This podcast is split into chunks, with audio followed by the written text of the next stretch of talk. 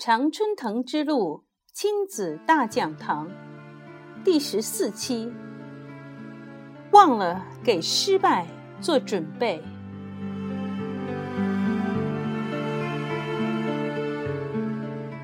亲爱的听众朋友们，欢迎您收听第十四期的节目。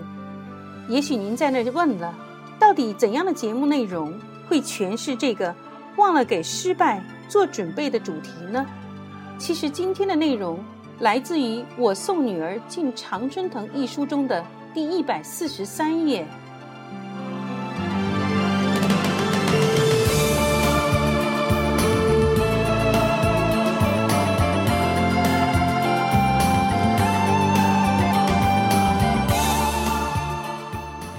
心想事成，新的吸引力法则。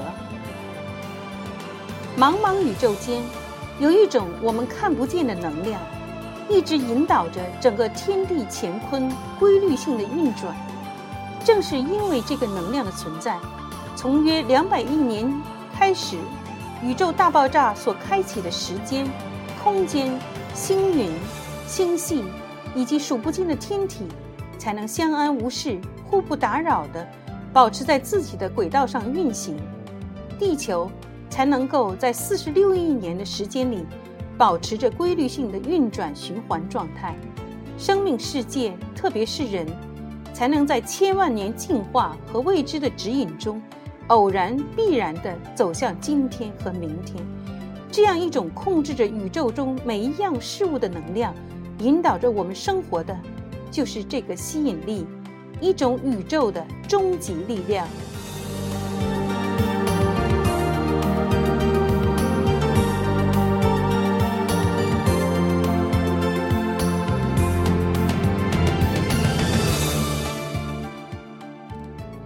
了给失败做准备。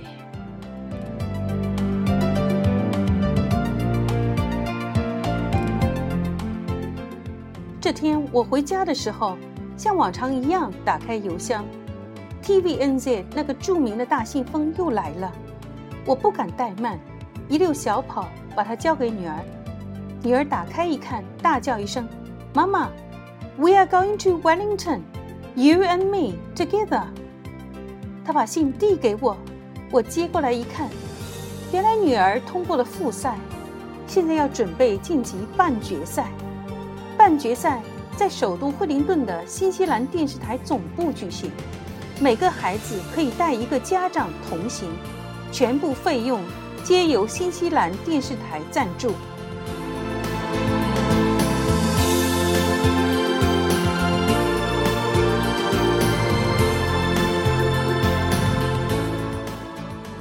我给了女儿一个大大的熊抱，恭喜她取得好成绩。女儿说：“以前都是你带我出去旅游，现在我可以带你出去旅行了，食宿全包的，连往返机场的出租车费都包了。看看你女儿能干吧？”我笑着说：“我的女儿当然能干了。”然后我又问她：“不知道你的同学贝拉有没有通过复赛？如果她也去的话。”说不定我们可以一起去。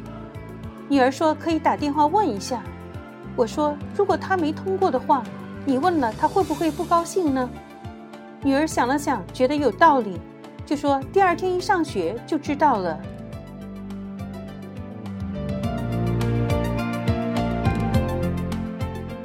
TVNZ 厚厚的信里还有其他的资料，包括半决赛具体的操作方法。课外阅读书目、自己选题、法律规定等等，同时还要求我们尽快确认飞惠灵顿的人员和日期。他们会把机票买好寄过来。我的任务就是确认时间、日期、签字，然后就等着和女儿一起飞往惠灵顿了。女儿的任务是艰巨的，一下子又要看这么多书，还要自己选题，作为专业方向来研究。还好。当时初中的学校的功课压力不是太大，而他平时也没有太多的课外活动，小提琴的练习已经停了，因为他觉得他找不到和他原来提琴老师一样好的老师。此外，女儿还做了大量的阅读，她阅读的书籍范围很广，速度也很快，他每天还在看新西兰先驱报和纽约时报的文章，是他自己感兴趣，原因我也不清楚。女儿第二天上学回来说，她的同学贝拉不去惠灵顿，她没有通过复赛。我表示很遗憾，她其实可以去的。我突然想起女儿说过，贝拉在第在第一次在线试题的时候就得过家得到过家人的帮助。也许没有家人的帮助，她第一关都会觉得难。而女儿什么时候做的，我都不知道。正如我所说的，考试是要自己去考的，即便别人会，也无法代替你。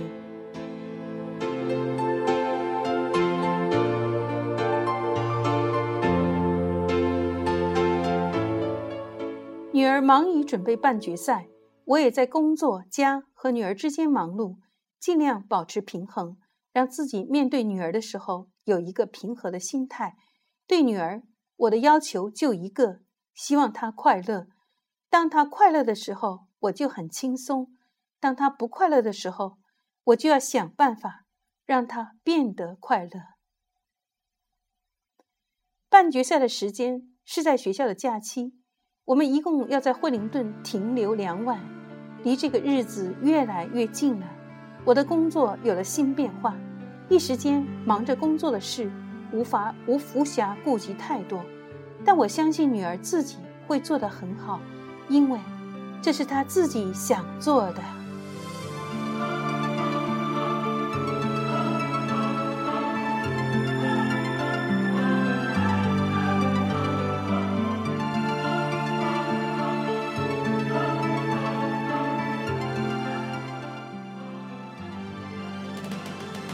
终于到了去惠灵顿的日子。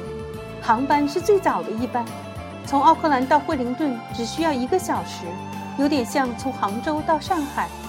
抵达惠灵顿的时候才早上十点钟，我们从机场叫了一部出租车，直接到位于市中心的酒店。在大堂登记的时候，我们拿到了当天的日程表。午饭后，我们要在酒店的停车场集合，去 TVN 在电视台参观。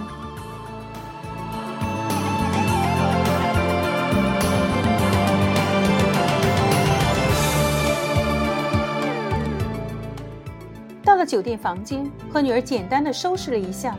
我提议女儿小憩片刻，因为今天早起，她还可以再补补觉。女儿觉得合理，就休息了一下。我也在床上躺了躺，让自己稍微放松。和女儿在一起的时候，我是快乐的。女儿的体贴，女儿的智慧，女儿的细心，女儿的豁达，都让我如沐春风。我和女儿之间那种水乳交融。自自然然的关系，经常会让他人惊讶。虽然女儿刚满十二岁，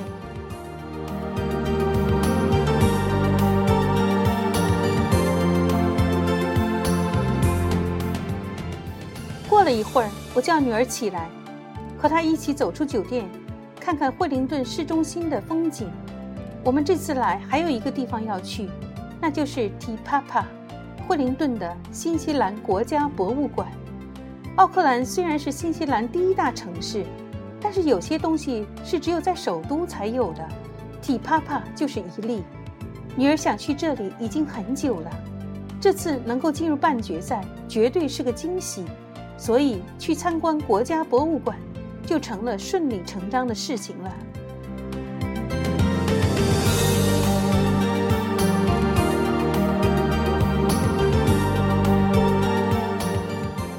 我们赶回酒店停车场的时候，时间刚好。这时，我们才看到其他参赛的孩子和家长。女儿这一组的孩子们有好几个都来自奥克兰。我们互相打着招呼，上了大巴，车子朝郊外驶去。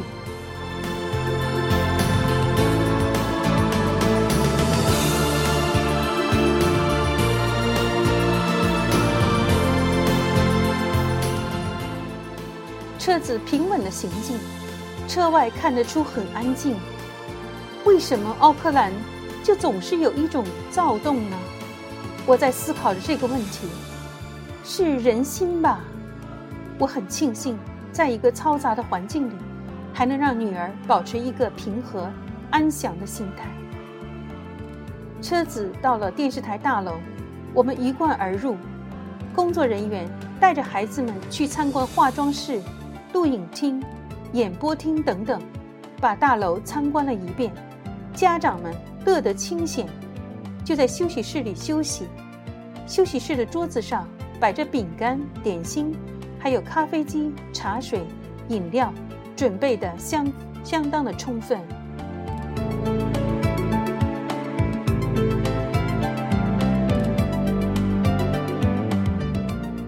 我能理解组织者的用意，先让孩子们熟悉一下环境，这样明天来参赛的时候就没有陌生感了，节目的效果也会好很多。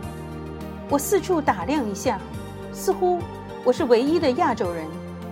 陪孩子来的大部分是妈妈，也有全家一起来的，还有一对白发苍苍的祖父母。过去打了个招呼，得知他们就住在惠灵顿对面的基督城。他们的小孙子这次进入半决赛，全家都极其兴奋，所以一起来给小孙子助阵。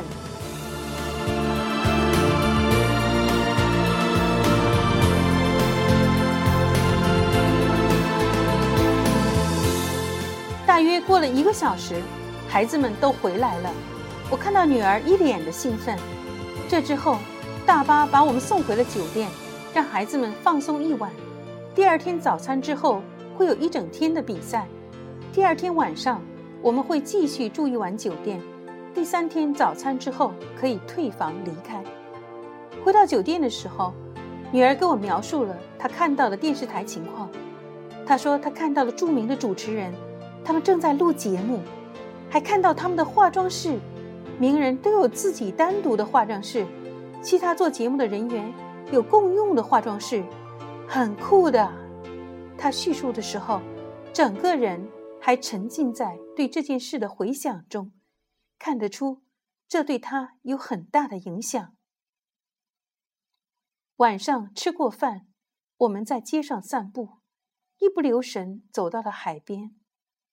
海边静悄悄的，远近有几个跑步的、骑单车的，剩下的就只有天上飞的鸟。还有风声，还有我和女儿。记得有一次，我们去西海岸的一个黑沙滩，我也有这样的感受。我们去的时候不是旅游季节，沙滩上偌大的沙滩上，只有我和女儿。女儿在礁石上玩着，我静静地听着海水轻拍礁石的声音。天、水、沙滩、礁石。都在那时凝固了，从来没有感受到过那样的宁静，那样亲近过大自然。这种感觉独一无二，在那一瞬间，我仿佛拥有无边的海岸。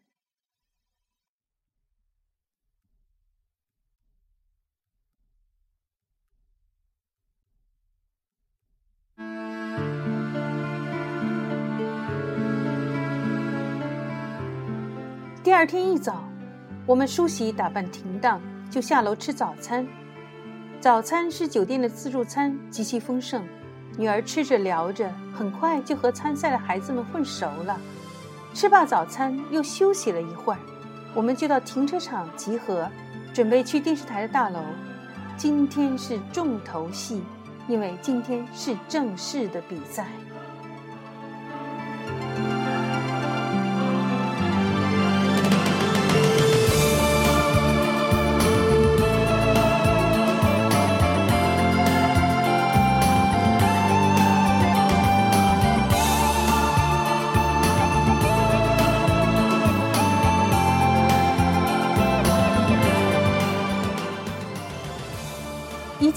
楼，孩子和家长们都到休息室后等候，然后孩子们要去化妆室。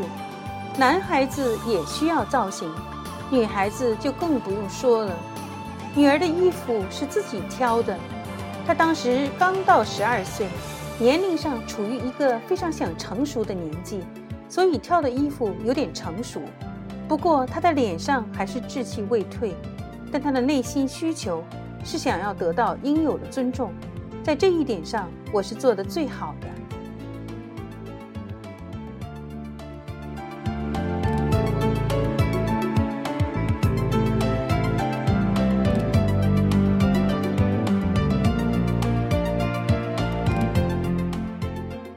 人生还有没有比这更惬意的事呢？你的孩子在化妆间里，有专人给他打扮；你在这儿享受这份清闲，在这优雅的空间，坐在宽大舒适的沙发上，品着浓香的咖啡，看着窗外明媚的阳光，绿茵茵的草地，心中一份坦然。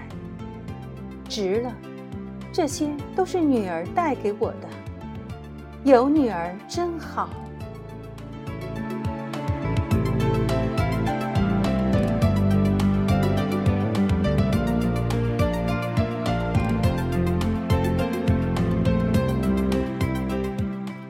有些家长有点昏昏欲睡了，绝对是早餐的原因，太丰盛了，无法抵挡的魅力。我这么想着，突然传来孩子们的笑语声，接着，化了妆的女儿出现了。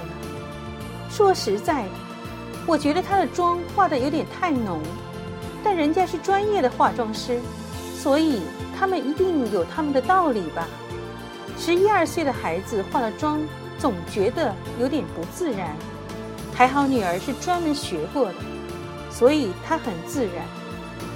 孩子们和家长一起黏糊了一会儿，拥抱、亲吻、喝水、吃点零食，把紧张的气氛缓和下来。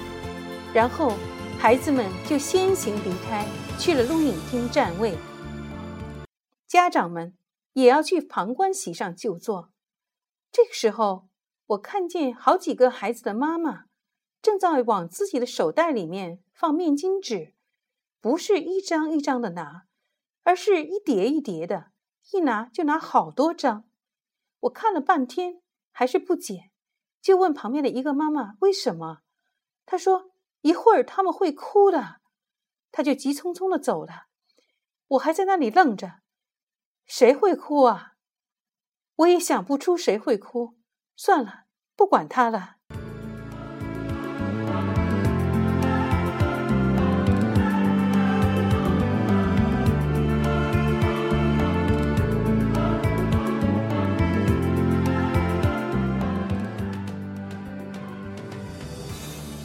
进了录影厅，我们这些家长们可以挑选自己坐的位置，这是对我们的肯定啊！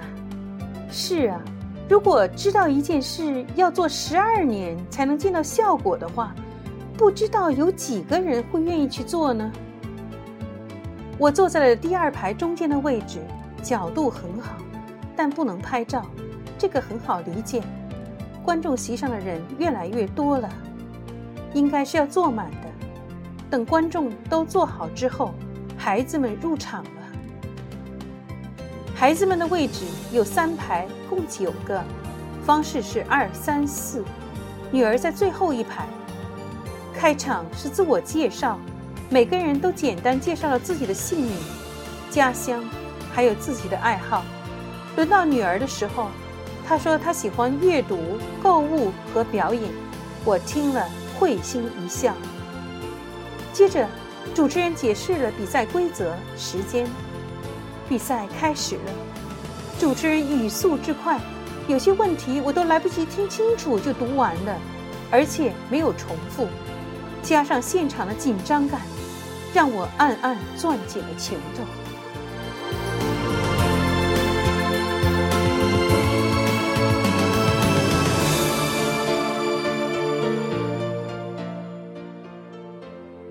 听下去，一道关于现任教皇的出生地的问题，只有一半的孩子知道答案。这个女儿没问题，那一任的教皇出生于德国，我和女儿讨论过的。考题越来越多，还是一样的快速。智力大赛要的就是反应速度，一个问题问出来，要马上做出判断。如果花个把小时才能做出答案，那就叫研究了。人的一生中，会发生很多事，有些我们可以控制，有些我们无法控制。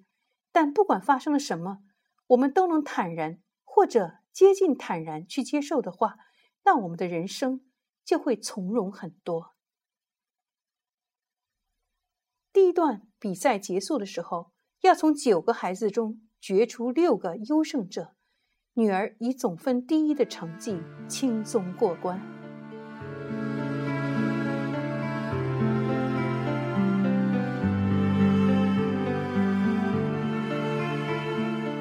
这个时候中场休息，孩子们从聚光灯直射下走下舞台，喝口水。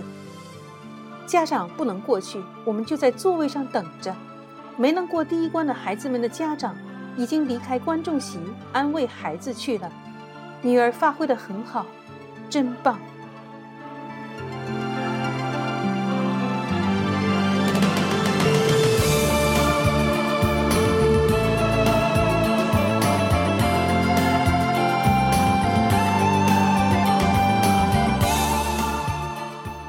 二段要从六个孩子中留下三个，今后最进入最后一轮的比赛。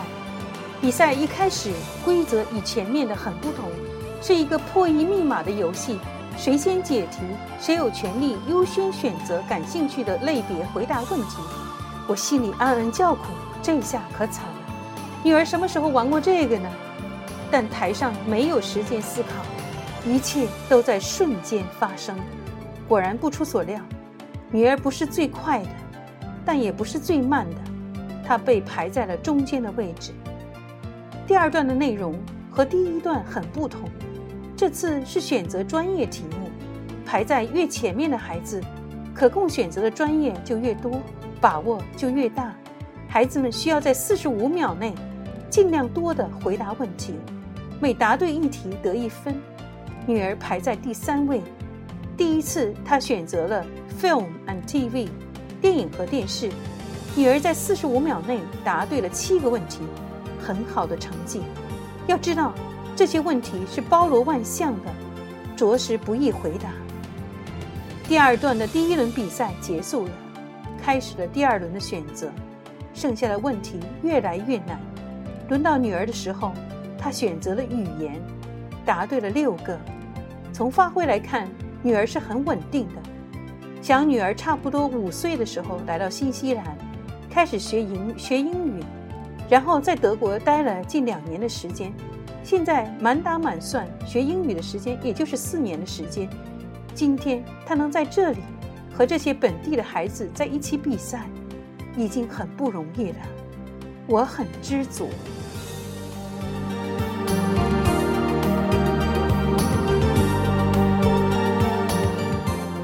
经过这一轮的比赛，女儿成为六名中的第三名，顺利进入最后一段的比赛。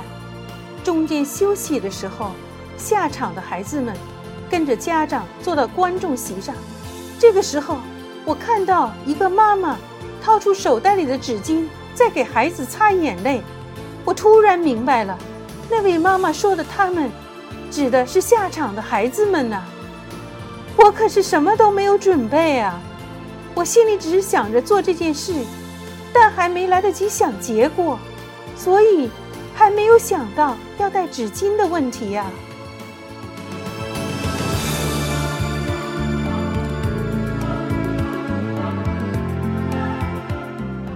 最后一轮开始的时候，还是先进行破译密码，女儿是最后一个。这一段的规则实在是太复杂，多亏孩子们记忆力好。看得出女儿的情绪极其稳定，笑得很开心。她笑到了最后，最终女儿获得该组第二名，出现进入总决赛。当女儿听到主持人宣布伦德利进入总决赛的时候，她回过头再看妈妈。看来我没拿什么纸巾是对的，因为。我潜意识中可能就没想过女儿会输，我忘了为失败做准备。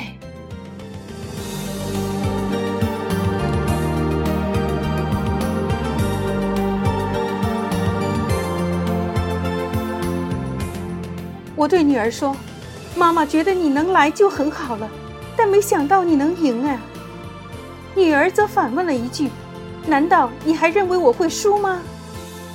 我笑了，真心话，我没有想过输赢的问题，因为我要的是女儿的快乐。但若赢了，女儿更快乐的话，那干嘛不赢呢？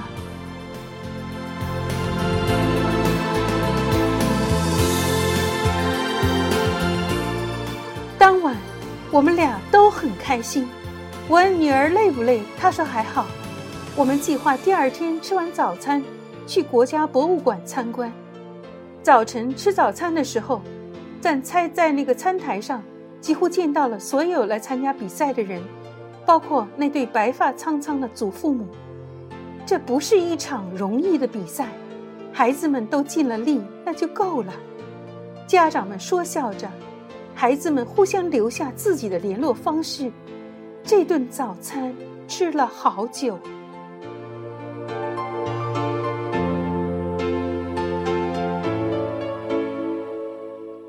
我们退了房，把行李寄放在酒店大堂，然后出发去博物馆。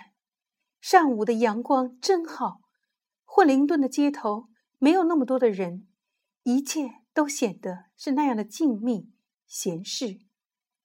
提帕帕国家博物馆并不需要门票，我和女儿进去的时候还没多少人在里面。我们第一次来这里参观，女儿一进门。就拿好了游览图，看好了路线。博物馆很大，我们从头到尾细细的观看。我们订的是下午晚些时候飞回奥克兰的飞机。飞机起飞前，我们有足够的时间把这里看个清楚。过了一个月，我们重返惠灵顿，参加了总决赛。有了上次的经验。我们轻车熟路。比赛前，我们并没有讨论过什么。我早就对女儿说过：“你做什么，妈妈都高兴，只要你高兴。”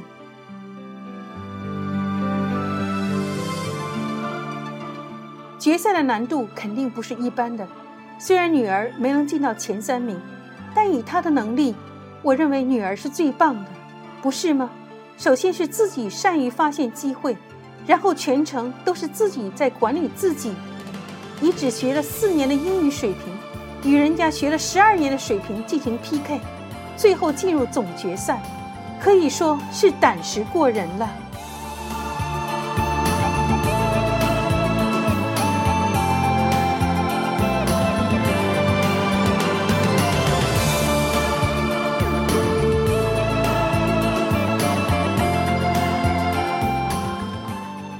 亲爱的听众朋友们，感谢您的收听，我们下次节目再见。